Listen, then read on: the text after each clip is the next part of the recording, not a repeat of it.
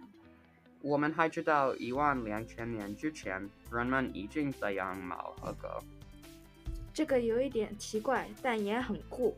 And do you know which animals adopted the most in the US? Many people would think it to be dogs, but it is actually cats. Every year, there is an average of 2 million dogs adopted from the shelter and 2.1 million cats. 这个很有趣，我以为大多数的人会养狗。我们现在要到这个节目访问部分。对，今天我们邀请到春田一间收容所的负责人来跟我们分享。 So joining us now is Hannah Ornstein, um, a animal control supervisor at Thomas J. O'Connor Animal Control and Adoption Center in Springfield, Massachusetts. Okay, so could you tell us a bit about your experience working at TJO and about how you ended up there? Sure. So I graduated from UMass in 2008 um, with a degree in journalism and herpetology, which is the study of reptiles and amphibians. Um, I saw that TJO had posted a open position for an animal welfare specialist working in shelter. Um, so I applied. That was in 2008. Um, and by the time I was interviewed, they had already filled that position and actually had an opening for an animal control officer. Um, so I jumped at the chance and thought that job was even even more fitting for me. Um, so I was an animal control officer here for five years. Um, I then left to go to West Springfield to start their animal control program because at the time uh, they no longer had animal control services and really needed some. So I was there for three years, and then I came back to TJO um, in 2016 when they uh, created a new position, the animal control supervisor, which is my current position, uh, and I've been here ever since.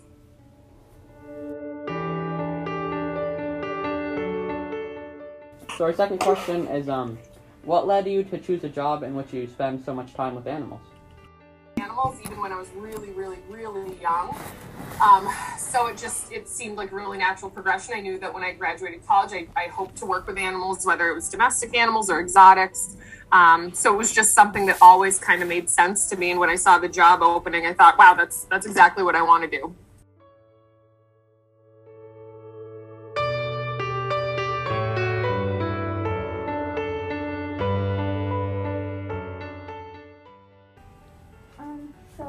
You share any special adoption stories from TJO?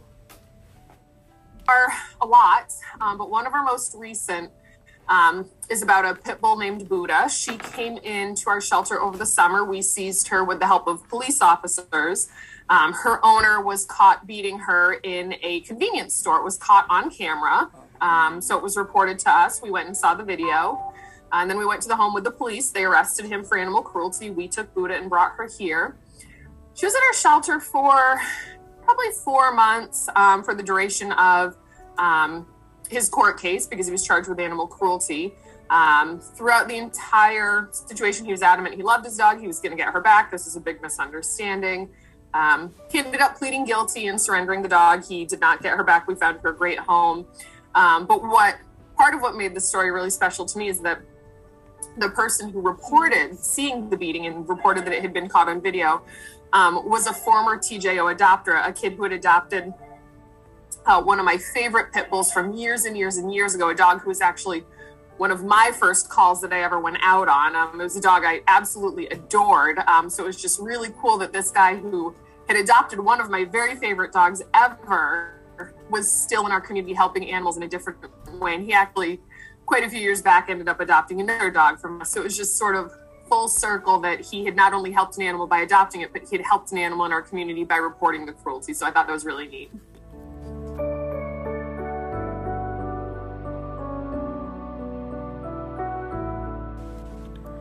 Um, so how do you care for animals who have uh, have had um, their behavior affected by past exposure to abuse? How are animals with trust issues socialized? Mm, it's a great question. Um, and those are a lot of the animals that we see. These are animals that don't come from great situations, so a lot of them do have behavioral issues. Um, we're really fortunate in that we have some really innovative staff who've come up with different programs for those really scared dogs. Um, in particular, we have a program called uh, Chicken Little. So that's what we refer to um, some of our really scared little dogs as. They're chicken littles. They're not the kind of dog that you just come in and meet and can bring them home. They're not ready for adoption. They need to meet you multiple times. They take a long time to get comfortable with people. Um, so that's something that we employ. We even do that with some of our cats that are really scared. Um, our dogs, especially, we can move into offices out of out of the back holding area. So usually on any given day, there might be a dog in my office or any of my coworkers' offices. Um, so it's really just taking time with them and getting to know them individually um, and making sure that we cater whatever we're doing to their behavior and make sure that we can make them as comfortable as possible before they go into a home. So it's basically just about making them feel as kind of safe and happy as possible. Absolutely.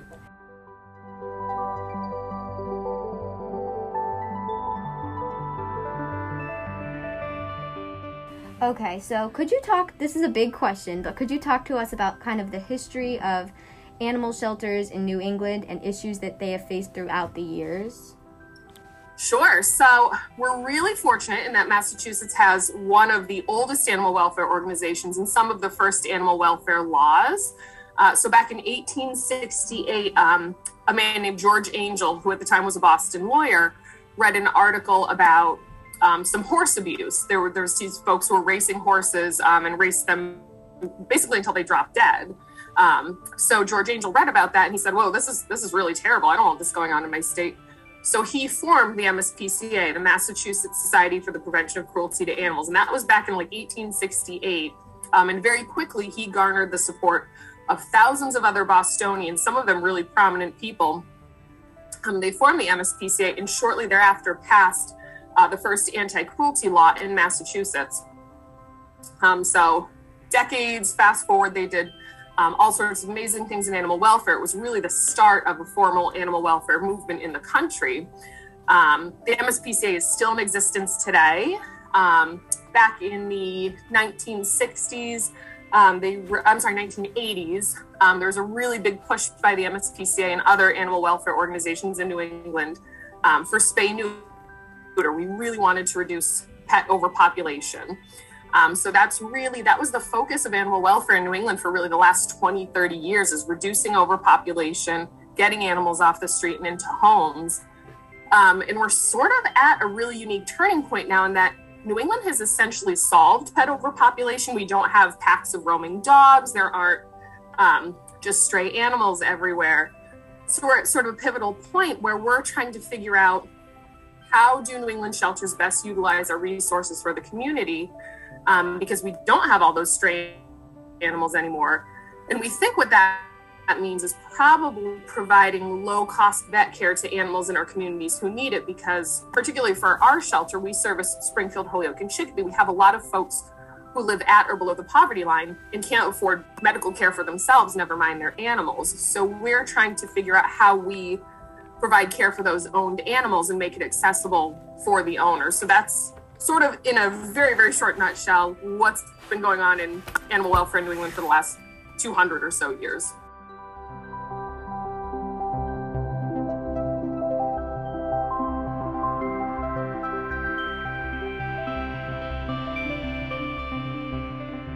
Wow, thank you. That was really interesting. Um, so our following question, um, it's uh, so what does a typical day at TJO look like for you? Every day is very different and you never know what you're going to walk into here. Um, but because I oversee the five animal control officers, my job is largely administrative. Um, it usually starts out with reviewing their call logs from the day before, seeing what they were doing out in the field, making sure citations uh, that need to be issued have been issued. Working with local law enforcement departments to process our cruelty cases, um, whether that's the police department or other agencies that might need to get involved, senior services, DCF. Um, so that's a big focus of my job. Um, but because we house over 4,000 animals a year and we have a very, very small staff of, of barely over a dozen people, um, at any given point, I might be jumping into helping with animal care in the back, cleaning, feeding, um, helping process adoptions up front, um, or return to owners, answering phone calls, returning calls. Um, TJ is a, is a wildly busy place with very few people, um, and we're, we're very blessed that it, this is such an amazing place and we are so busy. Um, but it means that there's there's not a lot of downtime during the day, and there's always something that needs to get done.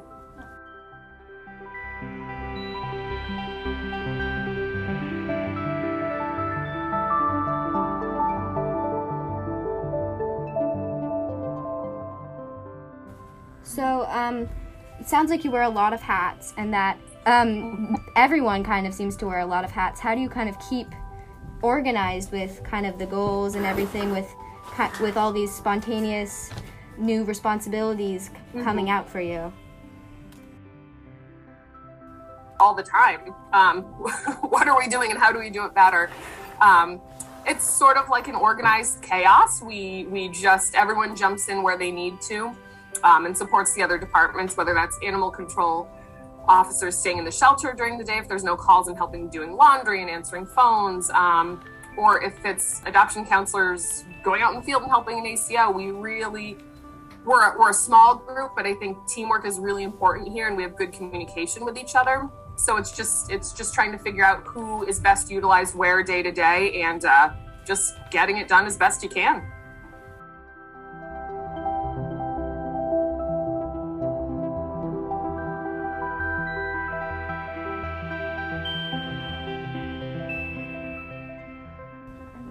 Question is, um, do you have any advice for a new pet owner? Yeah, I think my best piece of advice for a new pet owner would be for them to be patient. Um, because New England doesn't have the pet overpopulation that we did 20 years ago, it can actually be really hard to find an animal at a shelter now, um, or, or hard to find the, the right animal for your family. Um, so we ask folks to please be patient, check our website and other shelters frequently if you're looking for a pet. Um, and once you find that pet, be patient with them when they get home. Um, we have something called the, the two week shutdown. Um, and what that is, is, is we advise folks that when you bring an animal home, the first couple weeks they're there, you're not going to get a really good read on their, their personality because they're coming into a new home, they're scared, they don't know you, they're adjusting to all kinds of new sights and sounds and people and other animals. And um, it's just a whole new world for them. So what you see in those first couple weeks is not always indicative of the kind of pet you're going to have in six months or six years. Um, so we just ask folks to give them time, be patient, let them decompress. Um, they're, you know, animals are not people, but they're not that different from us in the sense that they need time to adjust to a new environment too. So we just tell folks, be patient. Um, the other thing that I would advise folks is as soon as you get an animal, call your local vet for a vet check. Um, we vet animals at the shelter before they go home but we found that accessing vet care for folks during COVID has been nearly impossible. Vets are really, really backed up. So for folks who get new animals, it's really important that they call their vet and make an appointment as soon as they can because getting into the vet is taking longer than ever now. So we want folks the day they get their pet, call and make an appointment, even if it's not for a couple weeks. We Just do it. It's out of the way and establish that relationship. Because someday down the road, when your animal is sick, you're really going to want to have Oh, that I can add an relationship in place. Um, so the next thing we were wondering is there's kind of a lot of um, mainstream things um, about animal shelters in the news that are seen as lots of different things, issues or good things, and there's a lot of debate over things. We were wondering specifically about um, do you take animals for kind of in for care when they're um, when they've when they already have owners to look after them and they just need some medical treatment? Do you, do you work as a vet and as a shelter, or do you just work as a shelter? And we were specifically wondering about euthanasia, the issues of euthanasia, and pet owners who want to do things to their animals like declaw their cats and things like that, and how you react react to that kind of thing. Yeah, that's a really great question. Um, so I'll start with sort of the easiest answer for folks who are looking for um, non-necessary medical procedures like ear cropping, tail docking, uh, you know, nail removal. Um, those are not things we support at all. Um, and those are things that uh, the American Veterinary Medical Association has actually taken a stance against years ago. Um, so we do have folks calling not infrequently about you know wanting to adopt a declawed cat because they don't want to ruin their furniture. Um, we tell folks we we rarely have declawed cats. It's not a procedure we would ever do to our animals. Um, and usually we try and counsel them on other ways to avoid that furniture damage or whatever behavior it is that they're concerned about. Um, particularly for declawing in cats, it actually causes a whole host of other bad behaviors. Um, not only is it really painful because you're removing that top knuckle in their digit, um, it, you're taking away one of their main defenses. So when a cat no longer is able to scratch or claw, they're going to resort to biting, which is arguably worse uh, than a scratch. Um, and a lot of cats that are declawed, their feet are very, very painful, so they won't use the litter box. So a lot of those cats um, wind up at the shelter because they're peeing outside of their litter box in their home because it's uncomfortable for them. So we try and advise people that there are other options um, to those non necessary medical procedures. Um, the second part of that, um, yes, we we are a municipal animal shelter. We provide services for Springfield, Holyoke, and Chicopee through our animal control department. Um, we have a vet that's here four days a week for our shelter animals. Um, we do some community medicine, which is what you were just talking about. Um, we don't have a private vet clinic, so we're not a privately run practice. We don't see the same clients routinely. Um, but we do get a lot of calls from owners, particularly low income owners, who have an animal that has a medical need um, and they don't have a relationship with their veterinarian or they cannot afford that care elsewhere. Um, so when we get those kinds of calls from our communities, we we you know ask a lot of questions and we find out if this is you know without that vet care is this an animal they would need to surrender or need to euthanize we don't want to do that if we don't have to. If we can help provide medical care to an animal and keep him keep it with its family that's what we're going to do.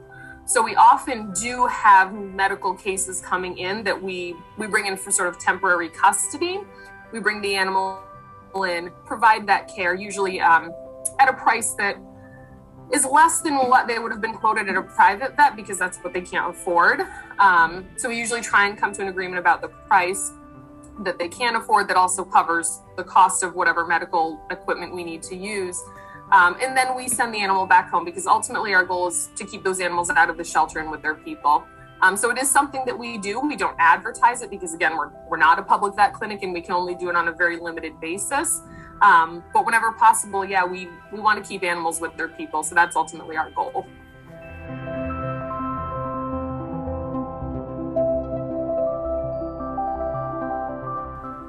Uh, okay, so this has been super interesting, but um, what can we do to make sure that we find a new home for as many animals as possible?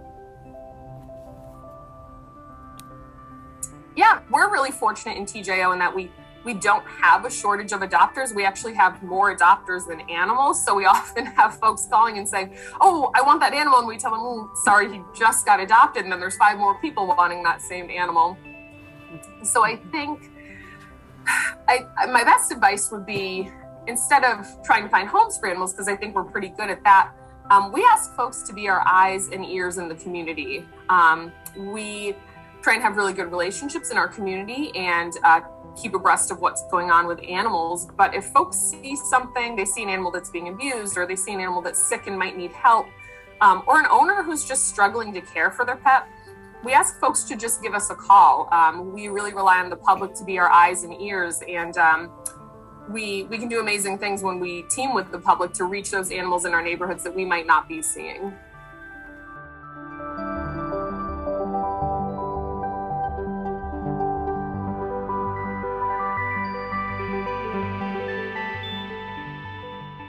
Could you tell us one final thing um, about through your eyes, kind of why you see animal shelters and specifically TJO as being so important to our community?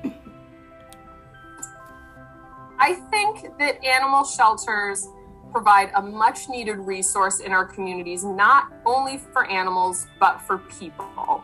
Um, again, shelters like TJO, municipal inner city shelters, I think provide more than just a safe landing spot for animals.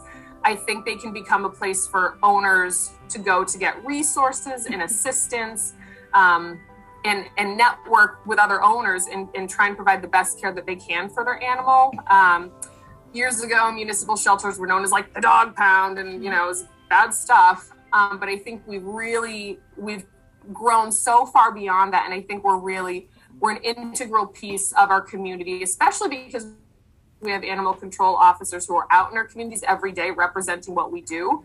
Um, so I think that we, I think we just fill a niche in the community that's really, needed, and I'm really proud to be part of that. So that's all the questions we have for today. Thank you very, very much for taking the time out of your day to be interviewed by us and telling us so much about TJO and animal shelters in general. My pleasure. Thank you guys. Thank you. Thank you.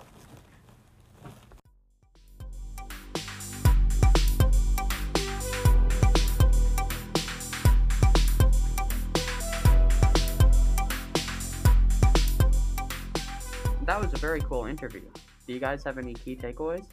对，刚才的讨论很酷。我觉得最重要的事情是，动物不是东西，它们也会感觉到开心和伤心。人们要像爱朋友或家人一样爱它们。 In fact, this sentiment is represented in the saying adopt, don't shop. 对呀、a d o p t don't shop 有两个意思。第一个比较字面，如果你想养宠物， 你最好去一个动物收容所，像 Hannah Orenstein 工作的地方，因为动物在这里比较需要你的帮助。第二个 yearning 比较深，养新动物的时候，呃，不应该是一个粗心悠闲的事情。 That's right, because animals want homes too. Basically, adopt, don't shop reminds us to take our pets seriously and not adopt them flippantly and carefree, as if they're a new pair of shoes. 这是我们第一集的内容。 We hope you enjoyed learning a little bit about animal shelters and their importance to our furry friends. 希望你会听下一集。谢谢你支持先锋之声。 Thank you.